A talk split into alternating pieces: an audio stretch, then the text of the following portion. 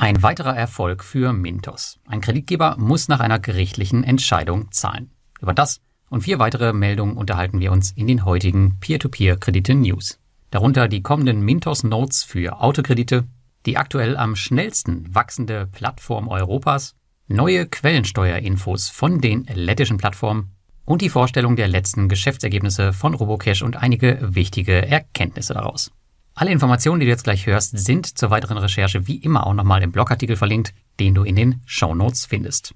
Wenn dir die wöchentlichen News gefallen, dann like, abonniere und kommentiere doch bitte meine Kanäle, damit meine Inhalte sichtbarer werden und ich dir weiterhin kostenfreien Mehrwert bieten kann. Und nun viel Spaß.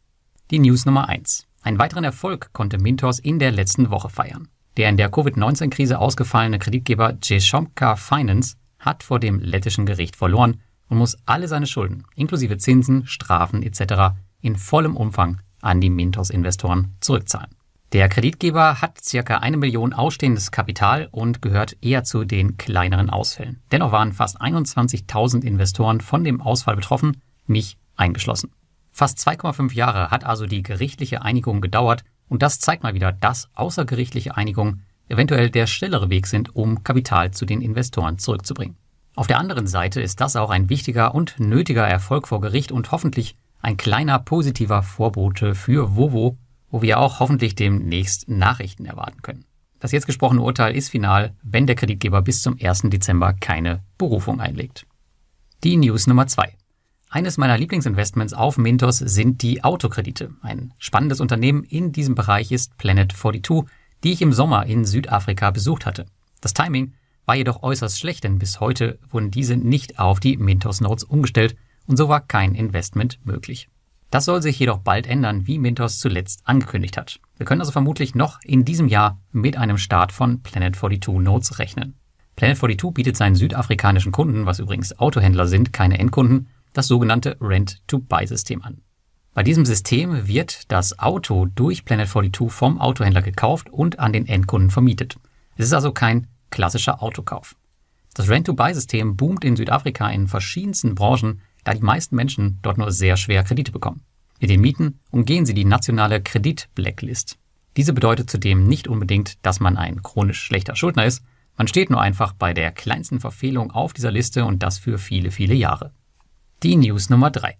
Einmal monatlich veröffentlicht P2P-MarketData.com einen aufschlussreichen Marktbericht, an dem man ganz gut die Trends der Branche ablesen kann.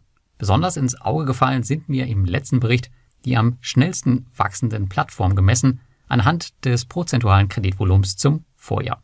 War zuletzt mit Inca Marketplace hier noch eine bekannte Plattform an der Spitze, die sind jetzt auf dem zweiten Rang, ist nun ein Vertreter aus Großbritannien ganz vorne, nämlich Exia Funder mit einem Wachstum von über 300 Prozent. Für mich ist es vor allem deshalb interessant, weil ich die Plattform selbst schon länger im Blick habe. Ich sprach darüber bereits im P2P-Café mit Thomas und vor zwei Wochen endlich mein erstes Investment tätigen konnte.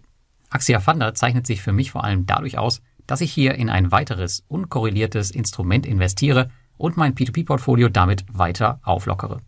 Auf Axia Funder finanziert ihr spannende Rechtsstreitigkeiten, die ihr nach NDA-Unterschrift mitverfolgen könnt. Das heißt also, ich werde über die Fälle hier nicht wirklich viel berichten können.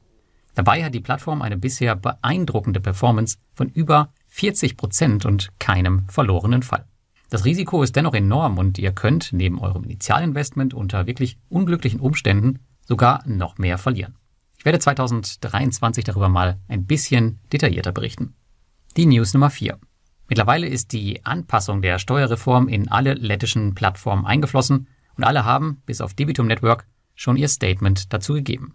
Hier der bisherige Status bei den unterschiedlichen Plattformen nach meinem Kenntnisstand. Auch Twino ist die 5% Quellensteuer seit dem 14.11. bereits aktiv und aktuell werden keine weiteren Dokumente mehr benötigt. Auf Wire Invest gilt die 5% Quellensteuer ab 01.01.2023, aber auch hier werden jetzt wohl keine weiteren Dokumente mehr benötigt. Und auf Mintos gelten die 5% Quellensteuer wahrscheinlich ab Ende November, auch hier ohne den Nachweis jeglicher Dokumente. Ich halte euch hier in den News über die aktuellen Entwicklungen natürlich auf dem Laufenden, sollte sich was ändern. Fallen diese News in meine Blogpause von Mitte Dezember bis Mitte Januar, werde ich es sicher über die Telegram News oder meinen Twitter-Account verteilen. Geht also sicher, dass ihr diesen Kanälen folgt für die neuesten P2P-Infos. Die Links dazu packe ich euch in die Show Notes.